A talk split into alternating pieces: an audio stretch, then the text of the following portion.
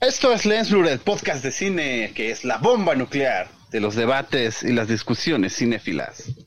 Get ready. Lights, camera, action, action.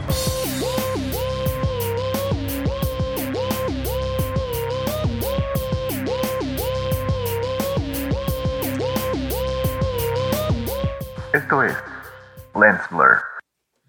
Es la bomba porque it always bombs. No en ese sentido. Estabas pensando en el tráiler de Oppenheimer, ¿verdad? Sí, es, claro. Qué tráiler, ¿eh? Qué tráiler el tráiler de Oppenheimer. Sí, se ve, verdad, sí. se ve muy buena esa película. Yo veo a Mario riéndose, no sé si está así como que planeando un comentario sarcástico al respecto. No, no, va a mencionar a cierto periodista locutor mexicano que nadie conoce. Sí. Pero ese dilo, Mario, sácalo de tu pecho. No, esto es muy, muy chiste local, entonces. ah, Demasiado ¿Qué local. tal que por ahí? Sí. Ajá, ¿Qué tal que por ahí hay algún famoso, algún fan perdido? es- ¿De qué? ¿Manuel Oppenheimer? ¿Cómo se llama? Andrés, Manuel. Oppenheimer. Andrés, de Andrés Oppenheimer. bueno, para el club de fans. Oye, pero bueno, ¿Qué tráiler? segundo tráiler de, de Oppenheimer de Christopher Nolan. Ya, no puedo creerlo, pero ya estamos a dos meses de que se estrene la película. ¿Sí? Eh, me acuerdo como si fuera ayer que ya salió el primer teaser y fue hace como un año ya. Hace un buen.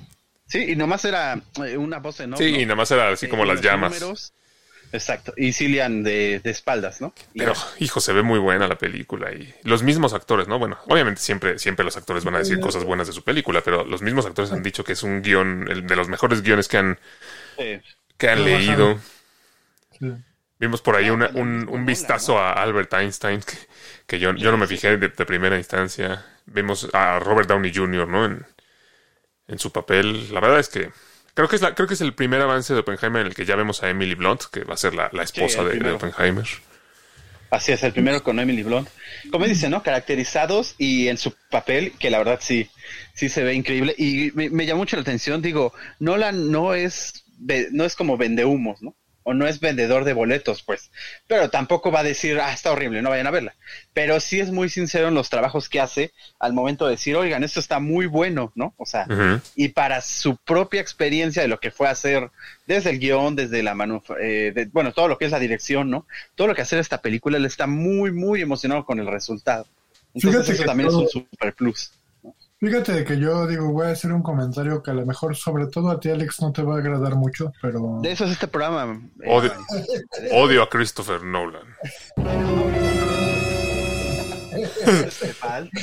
No, no, la verdad no, no lo odio. O sea, la verdad es un director que sí me gustan sus películas. Digo, Tenet, es- Tenet desafortunadamente es una película con la cual nomás no casé. O sea, sí se me hizo muy confusa, este, a diferencia de trabajos previos, aún siendo complejos, ¿no? O sea, este, piensas en, en El Origen, por ejemplo, son películas complejas, pero enganchaba yo, ¿no? En Tenet desgraciadamente no me pasó, este, pero viendo este tráiler de Oppenheimer, este, aplaudo, o sea, porque este es el comentario que no te va a gustar mucho, Alex. A mí Nolan siempre se me había hecho como un director que, o sea, sí es como muy original en sus historias, pero sin embargo, por momentos como que ya es- se vuelve muy ide- identificable como cierto tipo de, no sé cómo explicarlo, como de iluminación, como de...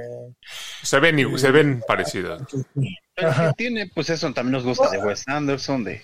de No, no, no, pero, o sea, lo que voy es que, el- eh, o sea, eso ya es como que un gusto personal. Los directores que saben disfrazar más, ¿no? Como ciertas cosas, este, eh, aún en su mismo estilo, ¿no? Nolan siento que no, no lo hace tanto. Sin embargo, eh, aquí viene lo rescatable de mi comentario. Eh, en el tráiler de Oppenheimer, o sea, veo secuencias, ¿no? Estas de blanco y negro, por ejemplo, o sea, sí, sí te como que te cambian la jugada, ¿no? Si este, ya no estoy pensando que estoy viendo Batman Dark Knight Rises otra vez, ¿no? Es este con el, el logo de... el- el Lo, logo esta- de- lo estabas pensando por porque salen los mismos actores en todas las películas de Christopher Nolan. Sí, O sea, sí, como lo que pasó, por ejemplo, con Better Call Saul, que es que hay capítulos en, en blanco y negro, en lugar de ser el pasado, es el futuro, que yo siento que aquí también va a ser así, porque se ve que es el juicio, ¿no? O que, y, y ese intercambio está muy bueno, ¿no? O sea, Sí, o sea, aquí ya, ya- ya- ya hay una movida como de, de tonos, a lo mejor de colores, de decir, este, eso me agradó de, de lo de Oppenheimer, este, del tráiler, entonces sí, sí me dan muchas ganas de verla, ¿no? O sea, siento que va a ser algo novedoso dentro de la misma novedad que ya ha intentado Nolan, pero ahora sí como que va a ir más allá, siento yo. Bueno, esta, es, esta, esta diferencia de Tenet o Inception o Interstellar eh, es una película histórica, ¿no? Bas- basada en, es una- en datos históricos, eh, que es un poco más, supongo, el estilo de lo que hizo con... eh, ¿Cómo se llama esta película que a mí no me encantó tanto? Em, ¿cuál? ¿De qué? ah, pues de Nolan, la de, la de donde sale Harry Styles. La, la única que sí te gustó, Mario. Ah, este. em, Dunkerque, Dunkerque. O sea, entonces justo iba a decir, a lo mejor, a lo mejor para, para tu gusto es, es algo más atractivo que, que, que sus demás trabajos. Eso, eso es a lo que me refería. Sí, sí va por ahí así como mi perspectiva con Nolan, ¿no? Que, que si bien, bueno, eh, se trata de Oppenheimer, el que, bueno, la mente, digamos, detrás de la bomba atómica, eh, realmente el tráiler, aunque se ve muy bueno, se ve muy interesante, la película se antoja mucho, pasa lo mismo que con el tráiler de todas las películas de Christopher Nolan. Realmente no tenemos ni la menor idea de qué va a tratar la película ni qué va a pasar. O sea, no te muestra, te muestra algunas cosas, pero realmente no te muestra nada. ¿no? Sí, no, y me- a mí me gusta llegar así, ¿no? A la sala.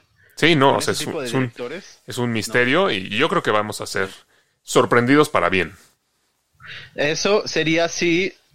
eh, o sea, obviamente está el hype, pero si no se fuera a, a- a- a estrenar también Barbie, pues ya. Será la ganadora clara. Yo creo que sí le va a pegar el que se estrene Barbie el mismo fin de semana, ¿eh? Sí, sí, sí. Vamos a ver el choque cultural, ¿no? De eso no es cine, de. Ay, sí, ¿no? Ya Vamos a ver cómo lo toman. No, la de Barbie la verdad también se ve muy buena. Yo creo que voy a tener que hacer dobletear ese fin de semana. No, claro, en, en palabras de la misma Margot Robbie también dice que hay mucha filosofía, o sea que hay mucho, muchas cosas muy densas en la de Barbie también. Podría ser como la de Lego, ¿no? Que no te esperas. la carga No, emocional el, que tiene. mismo, el mismo Ryan Gosling, ¿no? De- declaró cosas muy buenas de, de Barbie. Sí. Y se me hace un actor como muy serio a mí, este Ryan Gosling. O sea, Sí, sí le sí, él dijo que estuvo a punto de decir no, pero cuando leyó el guion, cambió de opinión. Entonces sí. Pues muy bien. Bien, bien por, por Barbie. Vamos a ver cómo les va en ese fin de semana. ¿Quién, quién va a ser la, la La campeona? ganadora. El campeón de este fin de semana, pues Guardianes de la Galaxia, ¿no? Na- nada, nada sorpresivo, pues es lo que se esperaba que sucediera. sorpresivo. ¿Ya la vieron? ¿Ya vieron Guardianes de la Ya, Galaxia? ya, ya.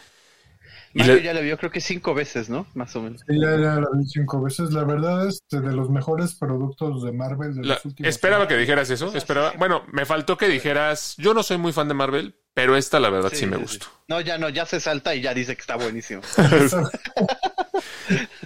No, no, pero fíjate que, o sea, ha habido películas, o sea, las, la de Thor, ¿no? Que en su momento platicamos la última, este, o sea, eh, tuvo un bajón ahí como Marvel muy raro, ¿no? Como en cuanto a su estética, este, como su sello. Pues ¿no? yo digo que en Este, toda la, ¿De la cuarta fase, ¿no? No, la última, la última. De- Ah, la última. La que Mario denomina como Tormimundo. Sí, Dormimundo. Hashtag Tormento, Eh, pero entonces, esta de Guardianes de la Galaxia, o sea, tiene todo el sello Marvel, este, lo recupera muy bien, este, a mí me gustó la película, o sea, A ver, y- ajá, ustedes saben sigue, que yo, yo nunca he sido fan de Marvel como, ahí va. Ay, como ustedes dos y, y Miguel que ahorita no está, pero eh, me convenció, o sea, la verdad es una película muy disfrutable, ¿no? Totalmente. Ahora sí que nos, fal- nos faltó decir, dilo tuyo, Mario. ahí está. No, ya, ya en serio, este. A mí sí me gustó, pero.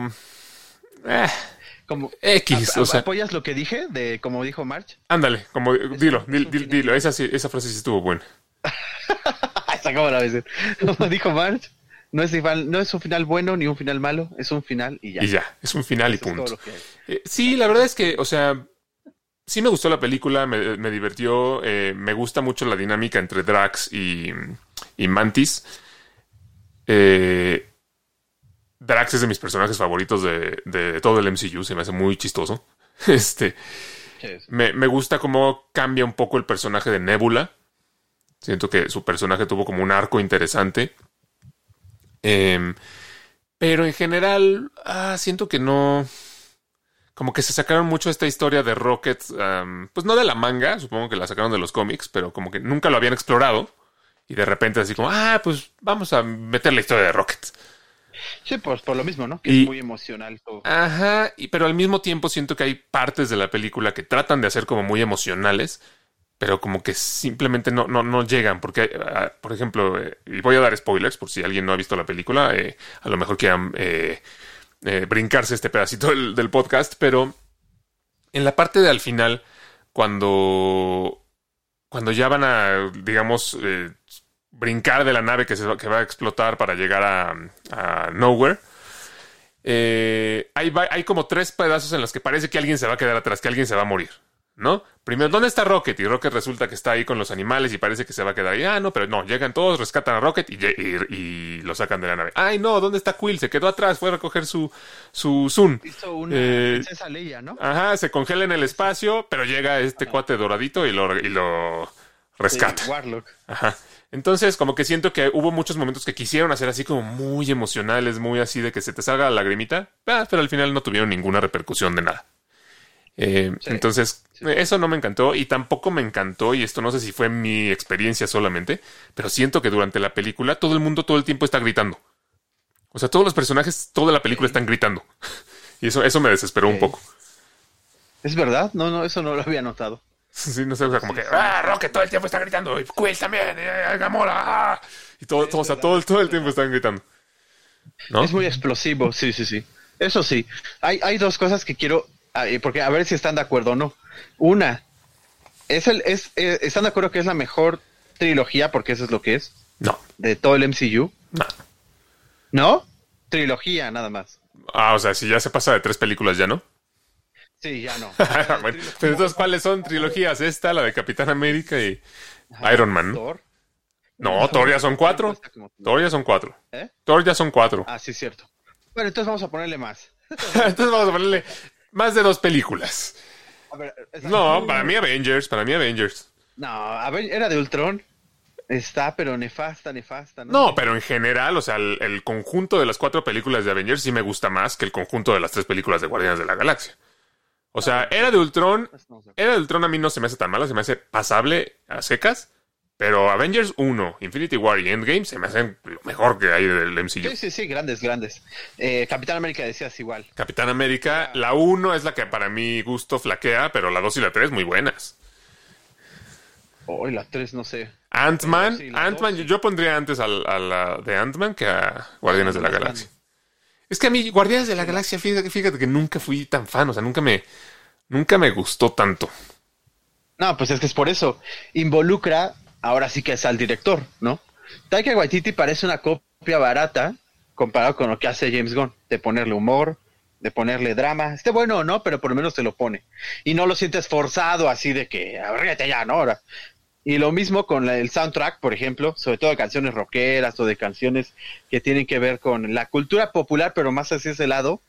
Eh, Y lo implementa muy bien Gon, o sea, ya lo tiene como muy su estilo. Y Taika Waititi lo trató de hacer, le salió muy bien en Thor 3, muy, muy bien. En la 3, pero en la Pero ya 4, lo no.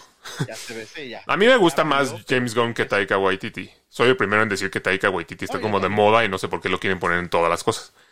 Sí, sí, ya no, ya Pero... Su eh, nombre, su nombre es muy rimbombante. Taika, Ay, Taika por eso. Pero, Raúl no lo puede ni decir.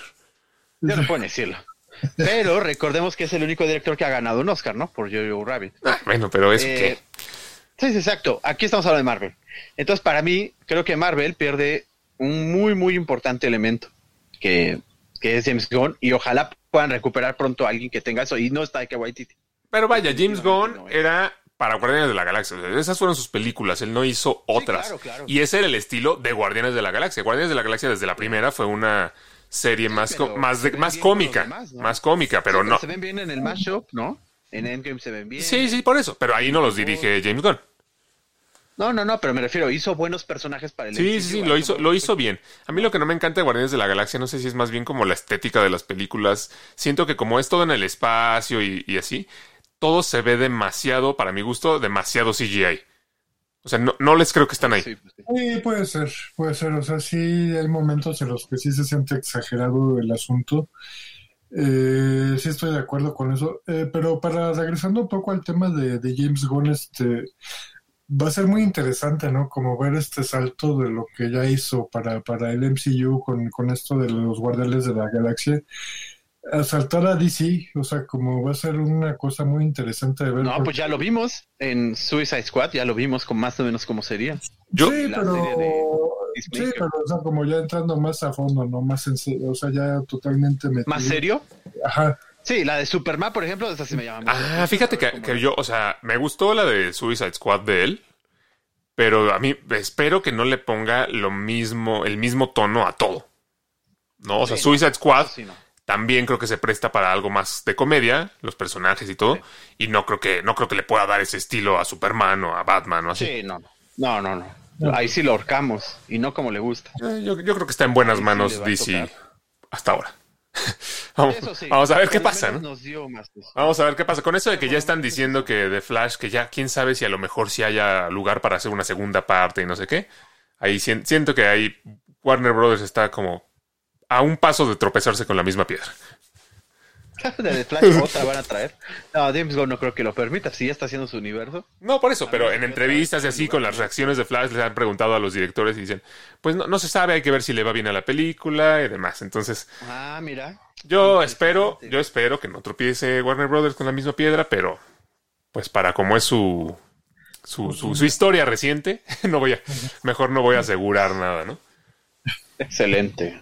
Excelente, excelente. Lo- al- algo que sí, antes, nada más antes de, antes de cambiar de, de tema, algo que sí tampoco me gustó de la película de Guardianes de la Galaxia fueron las escenas postcréditos. Sí, también. ¿eh? Porque ya normalmente lo que estaba veniendo lo que venía sucediendo más bien es que había una que era relevante, digamos, y otra que era X, como ya nada más como de Sí. chistecillo. Pero aquí las dos fueron como muy X, ¿no? No, no, ninguna de las dos nos dio como ninguna pista de nada que pudiera venir más adelante, ni, ni Bueno, nada. nada más nos hacen ver quiénes van a ser los nuevos, pues, los nuevos guardianes. Sí, es que eso Ya también estuvo medio eh, X, ¿no? O sea, pues ya sabíamos Sí, sí, sí. que serían ellos, ¿no? O sea, Bueno, yo creo O sea, con lo que sucede en la- el resto de la película. Ajá, exacto, hasta ahí. Hasta que ves que nadie muere, ahí. Ahí ya dices. O sea, yo creo que dentro del mismo MCU hay como historias, digo, referentes a ciertos personajes que se prestan más, ¿no? Como el hecho de contar ya una, una este, escena post-créditos, ¿no? Este que, que otras, ¿no? O sea, no es cierto que Guardianes de la Galaxia sea tan... O sea, sí, sí ha sido buena, ha tenido su éxito como cosa aparte, ¿no? Dentro de todo el universo del MCU, pero no siento que sea algo como tan importante, a diferencia de un, un Hulk, por ejemplo, un, este... Sí, un pero, pero al final, o sea, aunque sea cualquier película, como que te dan alguna pista de otras. O sea, aunque no tenga tanto que ver con Guardianes de la Galaxia. Y esta, y en esta no Sí, sucedió eso. Aquí tal vez no porque era de James Gunn, ¿no? Sí, o sea, puede ser, porque fue, fue como un final, o sea, fue el final de estos personajes. Que eso es algo que le. No me encanta, pero al mismo tiempo sí. me explico. Eh, le aplaudo a Marvel que le est- está como cerrando los arcos de, los personajes que ha construido. Creo que eso es bueno. Pero lo que no me encanta es que muchos de los personajes que, construyeron y que volvieron entrañables ya, ya los están sacando, ya están saliendo de circulación y todas estas como nuevas generaciones no me fascinan. Eh, me refiero, por ejemplo, a eh, Falcon como el nuevo Capitán América o este Rocket liderando a los nuevos Guardianes de la Galaxia, que, so- que son estos personajes que no son tan atractivos. Eh, ya no está Iron Man. ¿no? Eh, Ahora está Ironheart. exacto, ahora va a estar Ironheart.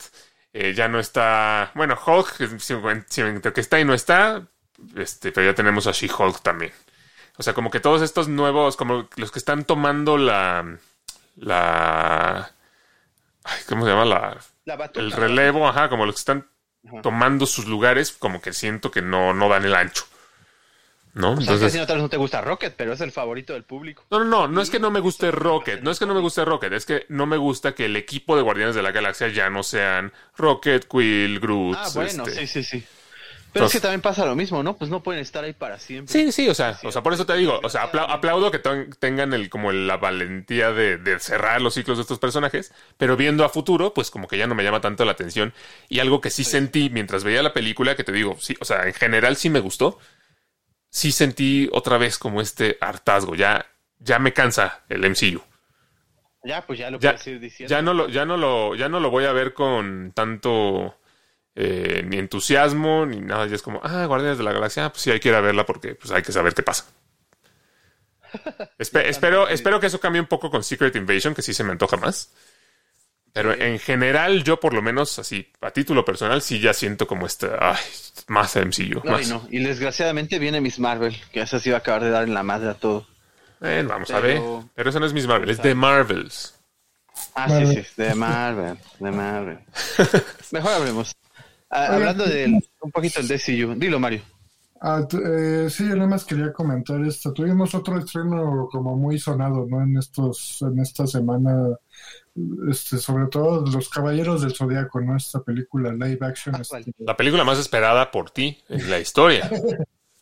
Sí, totalmente, la verdad es que sí, este, la esperaba con muchas ansias. No, no, ustedes saben que yo he sido muy crítico, ¿no? O sea, me he ido en el sentido de que un anime es muy difícil que se pueda trasladar a un live action, ¿no? Porque es toda una cultura gráfica muy particular, ¿no? En general en cualquier este, producción animada, pero en especial en los animes siento que es algo muy difícil de lograr, ¿no? Ya lo vimos, tenemos el antecedente de Dragon Ball, ¿no? Esta película espantosa que salió hace Sí, mi Evolution. Sí. este nada, na- nada bien lograda, ¿no? Este, pero volviendo al caso de, de los caballeros, eh, o sea, sí tiene sus partes, ¿no? O sea, haciendo una o sea, algo que ustedes saben que a mí nunca me ha encantado, ¿no? La, la, la saturación de estos tipos de secuencias, ¿no? Como de eh, acción, pero ya tirándole a lo jalado, ¿no? Así como la- las peleas y etcétera, este, los efectos visuales. Sin embargo, eh, sí siento, o sea, yo que soy como muy fan de los Caballeros del Zodiaco, de lo que es el anime, ¿no? El original, este... eh, hay que entender que es una producción que también es gringa, o sea, tiene una coproducción de dos países, este... Gringa.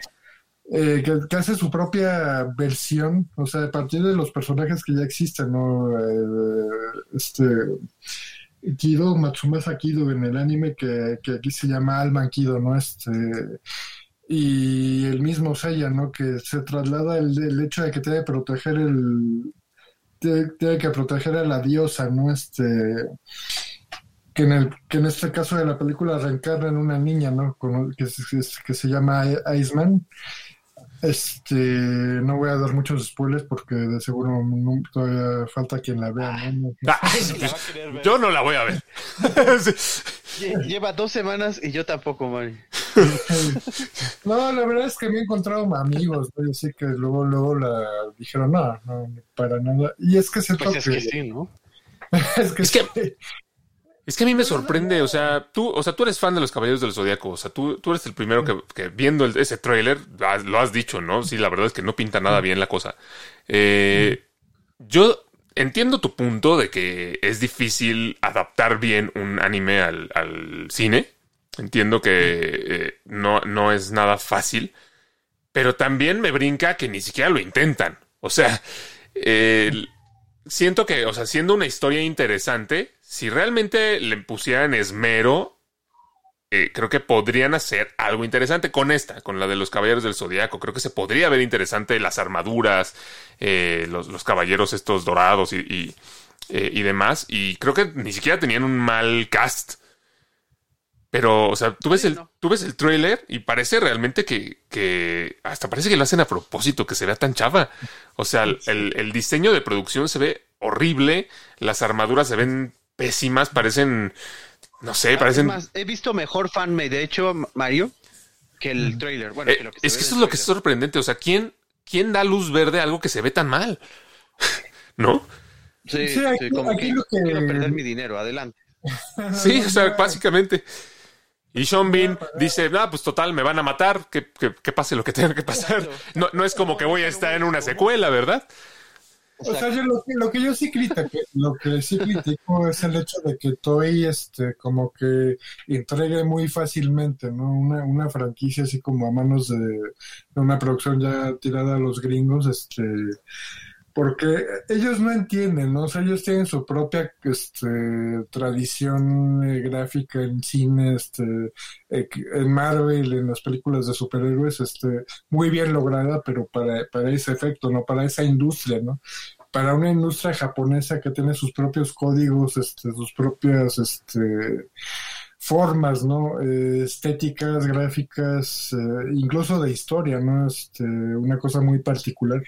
Aquí yo sí critico mucho, ¿no? Pero eh, también me pongo en el, como en los zapatos, ¿no? De entender que, pues, al final de cuentas, esto es una adaptación, ¿no? O sea, que sí, puede estar muy jalada por momentos a lo largo de la película, si ya que la vean me van a entender mejor. Eh, pero... El momento que la vean.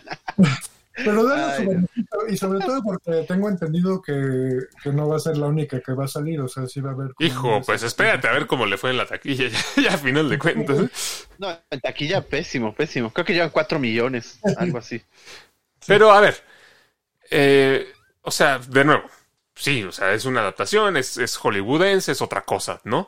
Pero insisto, podían haberlo hecho algo de calidad, aunque no fuera, aunque no fuera lo mismo, aunque cambiara por ser eh, una cultura distinta a la que lo está haciendo, lo que tú quieras, pudieron haber hecho algo de mayor calidad. En cambio, parece que dijeron así, como que alguien dijo, ay, oye, ¿y si hacemos una película de los Caballeros del Zodiaco? Y fue así como, ay, pues bueno, pues haz lo que sea. Total, o sea, como que ahorita ni siquiera es como que estén muy populares en este momento. Pues sí, que haz lo que caiga. Total, da igual. ¿No? Ay, sí, me sobraron, me sobraron 50 millones de dólares que tenemos que gastar por cuestiones de impuestos. Úsalos en esa cochinada. O sea, literal, suena como que algo así pasó porque no, no se ve que le hayan metido nadita de, de cariño a la, a la historia, a, la- a los- Exacto, nada. cariño, esa es la... No sé. O sea, a mí, a mí esa impresión me da es lo, y es lo que me sorprende. O sea, sabemos que para una producción eh, grande, una producción de Hollywood, una película de acción, normalmente pues hay muchos, digamos, niveles, muchas jerarquías que tienen que aprobar cosas, que tienen que decir sí, va, no va, luz verde, aquí está el dinero, no está el dinero.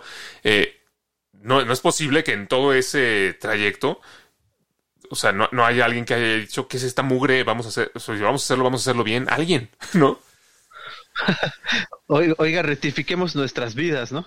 Sí, o sea, no sé. O sea, a mí, a mí eso es lo que me, lo que me deja muy, muy sorprendido. Creo que, digo, yo sabía que no, no te iba a gustar Mario porque, pues tú eres muy fan y, y si es una cosa así toda chafa, pues no, no hay, no hay forma, ¿no? Sí, no, o Pues sea, es de Sony. la, la verdad es que fui con ojos de, de entretenimiento, o sea, yo sabía que, que me, iba- me- me iba- estaba arriesgando, ¿no? O sea, y- ustedes saben que no es tan fácil que yo me meta a ver algo que, que sé que muy probablemente no va a, a estar bien contado, vaya. Y sobre todo en la parte de efectos visuales, que yo siempre he tenido mi pelea con eso, este, tiene que ser algo muy bien convincente, ¿no? Para que a mí me, me llegue, ¿no? Como espectador. Pero pues aquí no, no es el caso. Pues sí. Pero hablemos de películas buenas. O bueno, de películas que a algunas personas sí le gustaron. Porque fueron este fin de semana los MTV Movie Awards. Eh, Sí. Un poco pronto este año. Normalmente son como por ahí de junio, ¿no? Eh, Sí, fueron muy Fueron, fueron los, los Movie and TV Awards que ya no se, no se transmitieron en una ceremonia en vivo eh, como se tenía planeado originalmente, por, en parte por la huelga de guionistas. Pero hubo ganadores interesantes. Por ejemplo, mejor película eh, la ganó Scream 6. Y ahí es a donde vemos que estos son los premios de MTV, ¿no? Porque eh, estaba nominado Top Gun Maverick y la ganó Scream, eh, Scream 6. La ganó eh, Scream 6. Mejor serie de televisión, ¿quién creen que la ganó? Eh, RBD. R. Cierto. No, esta, esta sí la ganó The Last of Us. Yo creo que esa sí era, era esperada. Creo que es más bien el tipo de público de, de MTV, ¿no? Las cosas que, que le gustarían, aunque siento que este es el público de MTV de 1999 y no de 2023. No sé. Si es que MTV sigue teniendo público. O sea, si lo piensan, MTV siempre ha sido como una oda, ¿no? A la cultura pop, así desde, desde siempre. Digo, eh, es chafeo, ¿no? Después de los 2000 sobre todo. Sí, con todos sus reality shows. muy, este, Cuando sí. dejó de ser MTV por Music Television y empezó a ser MTV por, por Mierdic Television, pues ahí sí ya. Mierda. Pero sí, o sea, pensando como en esa base, ¿no? De hacer oda a la cultura pop así de toda la vida, este, pues es lógico de alguna manera, ¿no? O sea, no se iban a tomar como tan en serio, ¿no? Así, este, ay, vamos a hablar de, de películas más serias y así, este, como que, no, o sea, Scream 6 seguramente, a lo mejor no un blockbuster como tal, pero pues sí, este, para, para ese tipo de público. Al revés, un blockbuster, pero no una gran película. Bueno, no sé. Mejor villano, Elizabeth Olsen como em, Scarlet Witch. Eh, estaba compitiendo contra el oso de Cocaine Bear, ¿eh? así que no la tenía fácil. Increíble. No, no la tenía fácil. Increíble. Adam Sandler, mejor actuación de comedia, ya, Isa, ya. Voy a dejar de leer esta lista, ya, y ¿Por calla, cuál? calla de gracia. ¿Cuál hizo la de Murder Mystery 2. Sí, la de Netflix. No manches, esa está baneada en muchos lugares. Increíble. Eh, total, vaya, todos los premios son más o menos así. Sabemos que las categorías de, de MTV siempre son así como más. mejor el mejor beso, este. ¿Quién ganó el mejor pelea? No está por ahí, aún siguen dando, ¿no? Mejor pelea, Mejor deja- pelea. déjame ver. Secuencia de acción, Mm, no, no lo veo, eh, creo que no. ¿no? Antes sí había esa. Creo que no hay mejor pelea. Sí hay mejor beso, que fue entre Madison Bailey y Rudy Pankow en Out- Outer Banks. Pero mejor pelea, no, no la veo. Ah, bueno, entonces ya no. Eh, eh, pero por lo menos tiene más coherencia que los Oscars, ¿no? No, no, O sea, a veces, de vez en cuando. a veces. De vez en cuando. dice. Eh, varias producciones, ya, ya lo platicamos la semana pasada, varias producciones ya están oficialmente retrasadas debido a la huelga de guionistas. Entre ellas Stranger Things, eh, Blade, Daredevil, Born Again, Severance, que Raúl ha mencionado que le gusta. eh, Sí, sí, sí. varias producciones que ya están siendo eh, afectadas directamente por, por la huelga. Eh, yo creo que tiene más que perder el, el- el- la industria que los guionistas en este punto. Yo creo que sí, Sí, sí, es peligroso que lo dejen aplazarse eh, durante mucho tiempo, ¿no? Sí. Pensemos, Aquí también tengo dos puntos. Uno, por ejemplo, el de los, el de Stranger Things. Esto fue porque los hermanos Duffer estuvieron en la huelga pasada, estuvieron en, en el, el del lado de los escritores, o sea, a ellos les tocó hacer todo eso. Y ahora que son más productores que otra cosa, eh, suspendieron producción eh, en honor En solidaridad. No es tanto que no como solidaridad, porque ellos estuvieron en ese bando. Pero hay algo, hay un eh, efecto muy peculiar que se están dando. Se está reportando no de manera oficial, pero sí ha habido como que algunos destellos de que se está usando. Y eso es que algunas producciones están empezando a usar lo que son las EIs. Ya ven que estamos eh, ahorita en un mundo donde... ah, chinga, Pues o sea, van a no, empezar a escribir guiones con inteligencia artificial, ¿o qué? O sea, uno dirá que qué, que qué, o sea, que esto sí suena ahora sí que Blade Runner, ¿no? O algo así. Pero ya tengo un par de, de alumnos, de de hecho, un familiar mío que trabaja para una empresa de publicidad que ya generan campañas a través de AI y digamos que ya la mano humana ya se mete al momento de moldear, ¿no? Pero para generar ideas ya están empezando a utilizar AIs y de hecho ya hay una posición que se llama Chart Engineer o ¿cómo se llama? Teleprompter, Prompter Engineer, que son ellos los que se encargan de generar esta información. Ellos les ponen eso en el inbox del, de la AI y genera en base a las palabras clave y todo lo que les da, justo esas cosas que necesitan. Y Qué hay loco. aplicaciones que justamente generan guiones. O sea, hay EIs ya generando novelas y guiones. ¿Qué, Imagínate qué Cosa. ¿no? qué, qué. No, qué, qué horror, la verdad, porque, o sea, ya lo habíamos platicado un poco la semana Sí, pasada, ¿no? ¿no? Este, esto de, o sea, cómo se abarata demasiado en términos, o sea, el- el- la mano de obra de los guionistas, ¿no? O sea, como, este, de por sí ya muchas veces, este, tocada, ¿no? En las, produ- en las grandes producciones, sobre todo, ¿no? Que nunca, Sí. sabemos que un guion nunca, es muy difícil que se grabe tal cual sale escrito, ¿no? O sea, siempre va a tener sus modificaciones por todos lados. este, eh, y ya metiendo inteligencia artificial para estos efectos, hijo. Sí, así es. Pero igual, como lo dice Alex, necesita vivir. O sea, necesita mañana sacar el programa Jimmy Kimmel, por ejemplo. No tiene guionistas que le escriban los chistes, pues usa una AI. Oye, haz chistes sobre Pues eso. no, ya los talk shows, los, todos los talk shows suspendieron producción. Sí, pues imagínense. Digo, Eh, qué bueno que no lo estén haciendo, pero ya está ahí la, la Está, lo- está muy loco eso. Yo, yo prefiero vivir en un, en un mundo eh, eh, en el que todavía no, no existe la, la inteligencia artificial para este tipo de cosas. Yo lo que diría más bien es, resuelvan la carga de guionistas, porque si no, vamos a tener eh, cada vez más producciones como las que voy a mencionar ahorita, porque ayer salió el tráiler de The Meg 2. El Megalodón 2. Ah, valga.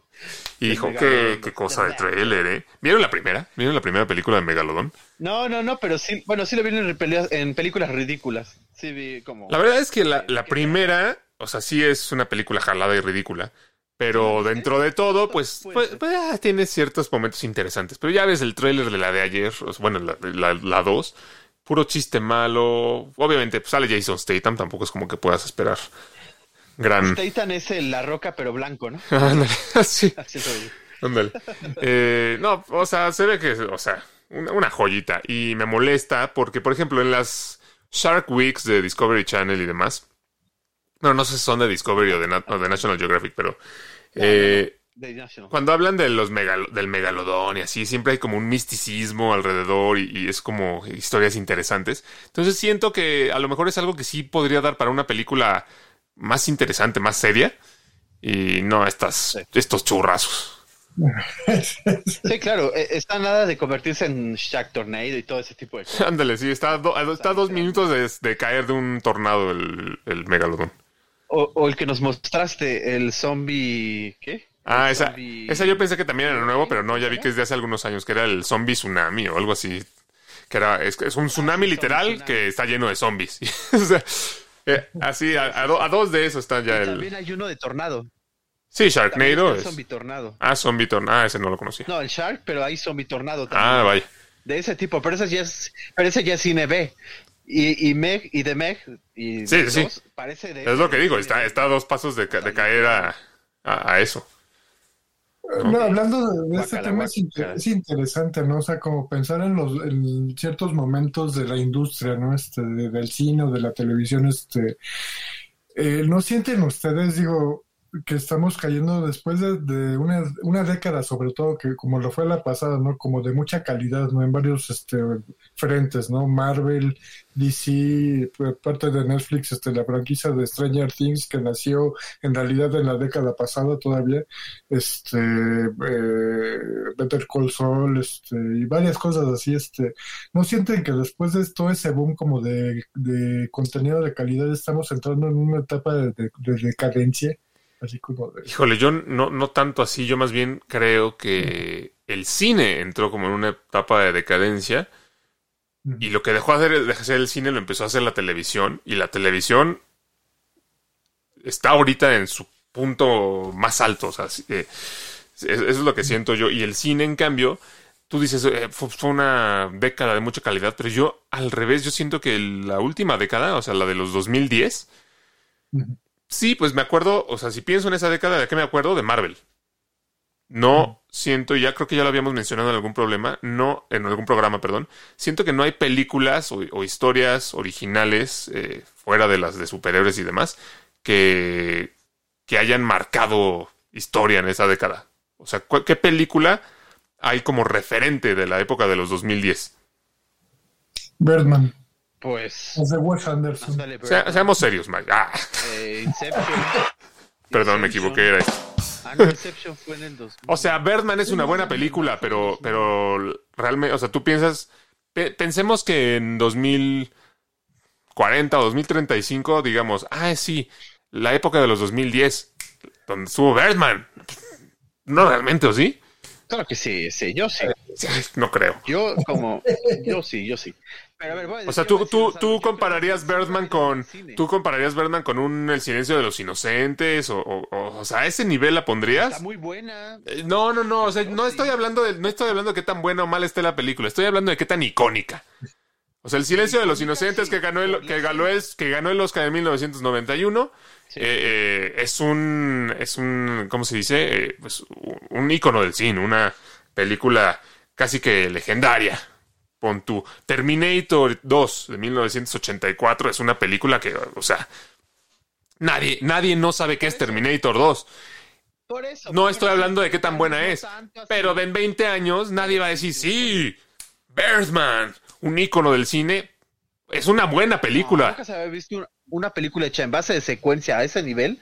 Hay muy pocas. Pero es que eso no es lo que estoy diciendo, Raúl. Que o sea, O sea, icónica de todos los sentidos de... icónica de recordable, de que, de que la cultura popular todo el mundo la ubique. No es el caso de Birdman. Es que también pensemos un poco como, ya no solo en cine, o sea, ya tiene eh, que ver más allá de eso. O sea, los contextos yo siento que antes eran más, más recordables, ¿no? O sea, porque había muchas más cosas de peso antes. O sea, piensas en actores, por ejemplo, este, en su auge, ¿no? De los setentas, por ejemplo, De Niro, eh, Dustin Hoffman, Al Pacino, actores con pesos pesados, o sea, que, que sí marcaron una época. Lo mismo directores, ¿no? Este, eh, todavía en los ochentas fue mucho peso. Ya siento que sobre todo a finales de los noventas empezó como a ya volverse más uniforme. Si no a decaer, pero sí a hacerse como más uniforme. Sí, así como ya no hay películas icónicas, tampoco ya hay tantos actores icónicos, ¿no? Eh, Sí, eso sí es cierto. Eso, eso sí, de alguna manera sí, sí es verdad. O sea, de nuevo, no digo que Birdman sea una mala película, al contrario, es muy buena. Pero, o sea, yo no, yo no ubico una película de 2011 para 2020 que digas, ah, esa película es referente de su época, salvo Avengers, y, o sea, esas cosas, pero yo siento que esas se cuecen un poquito aparte. Sí, tal vez faltaría. A lo mejor- Lo que creo que está pasando es el efecto, ¿no? De que llama la atención. Siempre ha habido cine malo y cine excelente.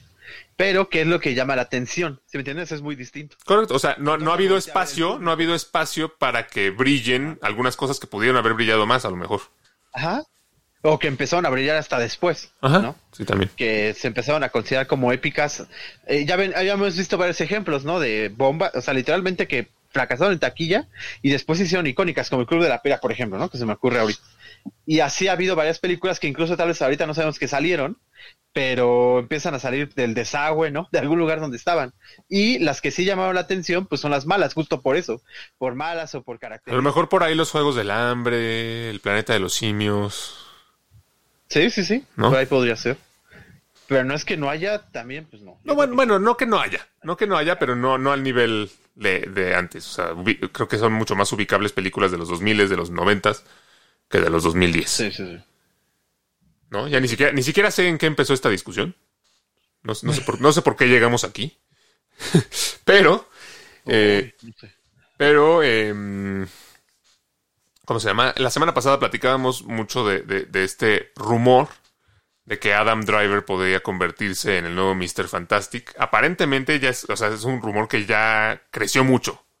Ya muchos, Sí, sí, sí. ya muchos sitios, no fuentes oficiales, pero muchos sitios ya lo están reportando como algo eh, que casi casi ya es un trato cerrado, que, eh, que Adam Driver ya aceptó una oferta de Marvel para ser eh, Reed Richards en, Los Cuatro Fantásticos. Yo lo sigo viendo como, como que no, no lo creo, no, no, no lo veo en ese papel.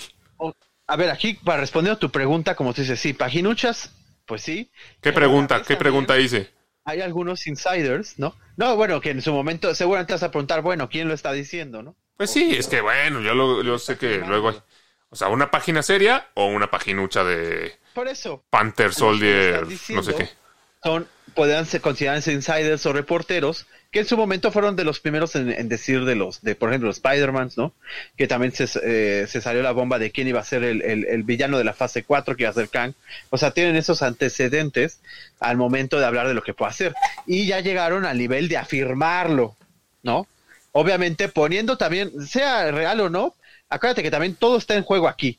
Y tu carrera como insider, que eso también es algo, puede estar en peligro si dices algo que no. Entonces también tú atreverte a asegurar algo ya tiene que ser algo un poco más verídico. A menos de que no te importe Pero nada. a ver, pero ponle nombre a este insider. Es que es muy fácil decirlo, dijo un insider, pero ¿quién? Ah, bueno, algunos de Hollywood Reporter, algunos otros de los que se llama The Smash Up. Pero de Hollywood Reporter sí son reporteros, ¿no? Esos. No son No, pero insiders. también tienen. Te digo que todos se llevan de insiders. No, por eso. O sea, te- seguramente tienen sus fuentes. Pero al final reportan y, reportan con nombre y dicen, lo- fuentes dicen tal cosa. Así es. Eh, el, es que tienen sus nombres de.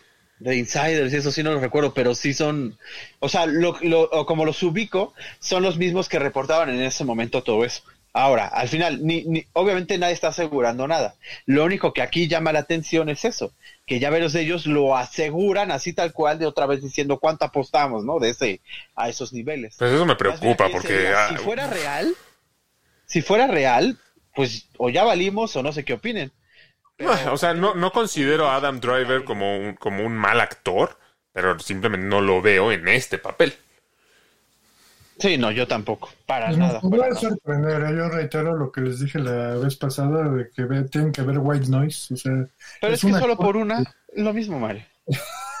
Pero es que, es que, es que sí. No es. O, o sea, es que sí, por, por- por un lado sí, o sea, a lo mejor White Noise es muy, bu- muy buena, House of Gucci es muy buena, eh, o, eh, o lo hace muy bien, pero la pregunta es, la pregunta es, o sea, lo podemos ver en este papel, o sea, a lo mejor es muy bueno para interpretar eh, a Gucci o a quien tú quieras, o a, o a Kylo Ren.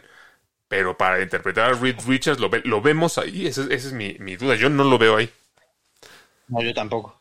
Es que es lo mismo. Y mucho menos, y mucho menos con esa expectativa que se crearon los fans de querer a, a John Krasinski, que, que él sí lo vería, lo vería más. Que él no va a ser. Él sí lo vería mal. Él no va a ser. Pero sobre todo con esa expectativa que tenían, como que siento que sería estarles dando como una patada a esos fans. No sé. Es que por eso les Espero equivocarme, a lo mejor lo va a ser in- increíble y va a ser lo, me- lo mejor que hayamos visto de Sí, los Cuatro Fantásticos. si Que, que vaya, tampoco es que esté muy difícil superar lo que ha habido de los Cuatro Fantásticos. Sí, no, no, no. Pero mira, aquí eh, este eh, lo, lo hizo muy bien en el poquito tiempo que salió. Fue convincente, fue. Eso es lo que pasa con los eh, cuando los castings los hacen los fans. Hablando de la mayoría, es muy pocas las veces que puedes fallar, justo por eso, porque se piensa en varias. Son todas las veces que puedes fallar, porque nunca hacen eso, nunca hacen eso de que los fans dijeron esto y te ponen al actor. Lo hicieron una vez en Doctor Strange. ¿Cuándo, ¿cuándo más han hecho eso? No, dije lo que sería bueno que lo hicieran así. Pero dices nunca pueden fallar, pero pues ¿cómo vas a saber si eso nunca ha sucedido? O sea, ha pasado una vez. No, ya ha pasado varias veces en otras cosas. Ah, ¿cómo qué? Eh, A ver, dime una. los que pusieron a este. No, no fue Henry Cavill, fue otro del DCU. Del DCCU, bueno, en ese caso el DCCU. Ah, cuando empezaba a sonar el rumor de que iba a ser Ben Affleck, eso lo habían dicho los fans. Lo habían anotado porque eh, con las características que iba a manejar este Snyder. No, yo no me acuerdo de Eh, tal cosa. De hecho, yo me acuerdo que anunciaron a Ben Affleck y los mismos fans fueron los que primeros que ardieron en, No, no, en, en llamas. no, no, algunos. Eh. Eh, Jason Momoa igual. Además, no me pongas al DCCU como ejemplo de éxito. O sea, ¿de qué estamos hablando? Ahora, yo, creo- yo creo que Adam- Overcast. volviendo al tema de Adam Driver, o sea, tiene una ventaja que, que no hemos este, mencionado ahorita. Él ya participó en una franquicia este, de gran escala como Star Wars, entonces este, no es un actor como que sea nuevo introduciéndose en una franquicia, ¿no? sea la que sea. Este, entonces, este, ahí por ese lado yo también le daría el beneficio de la duda. Sí, pero al mismo tiempo, ¿qué tanto nos gusta el personaje de Adam Driver en Star Wars? Y eso, no, y eso, y eso aclarando que no es culpa de Adam Driver solamente. Es también como está escrito ese personaje, ¿no? Pero siento que a lo mejor otro actor le habría dado algo más. No sé. Eso ya es. Ya estaba Krasinski. No. Lo que él no quiso porque No. está haciendo todo lo de Mira, sus sagas. Lo que es muy cierto es que al final los Cuatro Fantásticos son un producto de Disney y si en alguien podemos confiar es en Disney porque ya salieron primeras reacciones de la sirenita y ¿qué creen? Dicho y hecho, buenas las primeras reacciones de la sirenita porque Sí, no hay ninguna razón Que porque, ah, siempre son. porque desde un principio no vimos en los trailers que han salido, en los pósters, en, la- en lo que se ha escuchado de música, no ha habido ni un indicio de que vaya a ser una mala película. No ha habido ningún indicio, nada más la inclusión forzada. Quitando ahí en Chinga. fuera, todo lo demás, excelente. O sea, si ex- ex- existe la inclusión forzada, eso no quiere decir que aquí se esté aplicando la inclusión forzada. ¿No? Eh, No, nada más la. Raúl aferrado a que, a que va a estar. va- va a- los- el- este es el argumento de Raúl.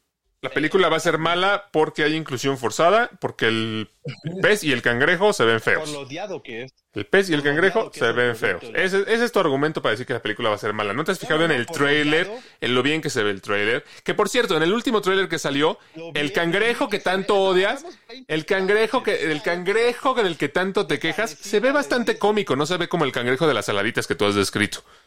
¿Eh? Se ve estúpido y lo dijimos los tres. Esa vez lo dijimos. Se, Se ve ve. así, con hueva. Acaba de salir un trailer nuevo y ahí se ve bien, se ve bien el cangrejo. Se ve estúpido, no, no, no. O sea, eso no puedes decir. ese, es tu argumento, ¿no? no la película se ve bien, la actriz canta increíble.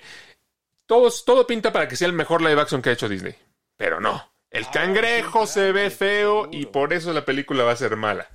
Yo solo les voy a decir. la otra vez que estaba Miguel, que es la película, que es el trailer con más dislikes de la historia de los live actions de Disney. Pero esos, esos disli- o sea, tú, la gente, ¿Cómo? la gente a la que le gusta no se toma el tiempo de ponerle like. La gente como tú, que es hater, es la que va y le pone muchos dislikes para que. Ni yo le he dado dislike. ni yo le he dado. No, no, no es Porque ni lo has visto, ni lo has visto, ni sabes si está bueno o está malo porque ni lo has No, no visto. voy a ver esa Ahí está, entonces ¿cómo sabes que el trailer está malo si no lo has visto? Ahí está. Porque Me, ac- ahí acabas de dar toda la razón. Me acabas de dar toda la razón. No he visto ni el trailer, pero ya aseguro que va a estar mala nada más porque sí. No, pues qué, qué padre. Se me quedan las anginas. No, o sea, yo, fuera, fuera de broma, yo, yo te entiendo hasta cierto punto, Raúl. A veces hay mo- momentos en los que con ciertas cosas uno como que está predispuesto, ¿no? O sea, sí me pasa, a mí me pasa muy seguido. Pero dispuesto a que no te guste, pero no a decir, esta es una porquería si ni siquiera has visto el trailer. Uy, no, el mío es un superpoder, Mario. Me, me todo eso. Es un superpoder. O sí, sea, una cosa es decir, no se me antoja. Y otra cosa es decir, es una porquería. porquería, Va a estar malísima. El trailer está malísimo. Y luego le preguntas si ya lo vio y te dice que no. O sea. Está malísimo. es, capa- es capaz de, es capaz de decirnos que ni siquiera ha visto el diseño del personaje del cangrejo que tanto ha criticado. ¿eh? No, no, no, claro que sí, las imágenes lo vi. Y ahí están los dislikes. Los, dis- los tuyos, los tuyos. Yo solo quiero decirle una cosa al público que nos escucha. Raúl puso sobre la mesa que si la sirenita junta más de 500 millones de dólares en su taquilla, en su estreno normal en cines, digamos sin restrenos, por ponerlo así, nos va a invitar a unos tacos. Sí, sin restrenos. Si, jun- si junta más de 500 millones de dólares. Y solo quiero poner yo sobre la mesa que solo hay un live action de Disney que no ha juntado esos 500 millones de dólares, que ha sido Maléfica 2. Que esa sí es mala para que veas. No, no, no, y la de... Entonces- Ah, bueno, no estás contando las que se estrenaron directo. Yo solo no- espero que Raúl ya esté ahorrando porque voy a pedir muchos tacos ese día. Ah, O sea, ¿no estás metiendo Lightyear ahí? ¿Eh? Que también es de ellos. Lightyear no es un live action, ¿de qué estás hablando? No, nomás estoy yo generando de Disney. No, no, no. Live action, live action. Todos los live action de Disney han hecho más de 700 millones de dólares. Excepto No, Maléfica la 2. sirenita los va a dejar en bancarrota. Sí, seguro, Raúl, seguro. Sigue soñando. Obviamente, la gente que ha hecho todos esos dislikes, pues se va a compensar. Y aquí va a estar Raúl, el día que estemos diciendo lo buena que estuvo la película de la sirenita, aquí va a estar Raúl diciendo que es mala sin haberla visto. Sin haberla visto. Sin haberla visto. Argumentando sin ningún argumento ¿eh? realmente. Sí, yo no la voy a ver. Sí, no, ya sé que no la vas a ver, no la vas a ver y vas a decir que está mala. Sin verla. No, ya lo aseguro, ya lo aseguro ahorita. ¿Ves? O sea, tú solito ya estás cavando un hoyo del que ya no vas a poder salir. Sí, y, y- y- ¿Dónde, ¿A dónde quieres que se vaya tu credibilidad si me vas a decir que está mala sin saber? Por mi superpoder. Ah, no, no. Ok. Lo mismito con el Rey León, bla, bla, todas están malas. El Rey León está buena, eh, déjame decir. Ya me llegaron. Mulan está malísima. Esa Mulan sí está malísima. Eh, ¿Qué otra salió? Ya ni sé. Ah, eh, La Bella y la Bestia igual, malísima. Eh, no la vi, pero ya me llegaron imágenes. Está, qué sea, ¿cómo horror, qué horror. esto? Qué horror. Oigan, ya para cerrar, mejor, el, el mejor cerramos el programa con, un- con una noticia que sí que realmente es relevante. Que eh, este, algo que con lo que debimos arrancar el programa de hoy. Robert De Niro se volvió papá a los 79 años de edad. Pero me habías puesto vos, fíjense que, ¿no? Si, cre- si creíamos en, si creíamos en cosas jaladas en el cine, 79 años. Imagínate, imagínate hacerte papá a los 79 años. Qué horror. Sí, pues, Si, si no tuviera dinero para tener este sirvienta o, o babysitter, ¿no? Pues sí, sí, sí, estaría muy malo. Pero aún Ah. así, ¿no? Como tú dices. 79 años, te vas a poner a jugar con tu con el bebé, o, o sea, Vas a A mí- tener a mí- 90 a mí- cuando tenga 10 años. A mí más allá de, o sea, de en sí lo- la noticia, ¿no? De que vaya a ser papá a sus- a sus 79 años, este, lo que me preocupa realmente, o sea, por no es un dinero, ¿no? Que, que como que se fue eh, él mismo quitándole como seriedad a su imagen como actor, ¿no? De- desde la década de, década de los 2000, ¿no? Con películas de comedia y así, este, y ahora que, de- o sea, yo no sé qué tantos famosos como, o sea, que, que alguna vez se consideraron así como serios en su ramo, así como eh, den a conocer así como cosas de su vida privada.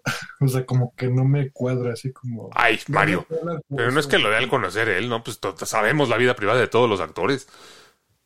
Sí, eso sí, como son celebridades. No sé, o sea, no. Porque él mismo lo, lo anunció, tengo entendido, así que... O sea, por eso, pero pues todos los, ac- todas las, las celebridades anuncian esas cosas, ¿no? Ya, ya rompimos, ya rompimos mi pareja y yo, o sea, como que lanzan comunicados porque, porque son figuras públicas, ¿no? O sea, yo siento que eso sí es muy, Exacto, figuras públicas. muy Bueno, a lo mejor yo normal. estoy, eh, yo estoy pensando en esta imagen del De Niro que era como respetable, ¿no? Es que yo creí que lo que ibas a decir es que lo, lo que a ti te, lo que a ti te preocupaba y te llamaba la atención es que este hijo iba a, a crecer con las comedias de De Niro y no con sus películas buenas. No, bueno. Sí, la verdad, yo estaba tratando de ligar qué tenía que ver una cosa con la otra. Y el que él anunciara algo público no sabía que te, que te chocaba, ¿no? Te hacía como ruido, pues, más bien. O sea, no es que me, eh, no es que me haga ruido que un famoso haga algo público, o sea, eso es como muy frecuente, lo entiendo, pero a lo que voy es el... eh, el- La imagen que, la imagen que tienes de De Niro, ¿no? Más bien. Sí, exacto. Ya. No, pues ya no. Pues miren, no sé. A mí no me van a venir a decir. Con Jack Burns no se metan, que es el mejor papel que ha hecho Robert De Niro en su carrera. ¿Ok? No. Y cierro con esa Bueno, pues ese rotunda ese- tirada de micrófono.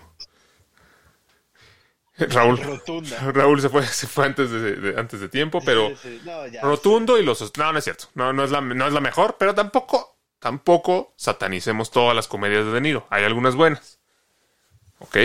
Sí, los Fockers 1 está buena. Esa sí me gusta. Los Fockers 1 y 2 son buenas. Sí, la 2. Ay, no sé, la 2. La 3 ya es malísima, pero las- la 1 y la 2 son buenas. Y ustedes me van a decir que no, pero- según ni la vieron, la de En Guerra con mi abuelo del año pasado está buena.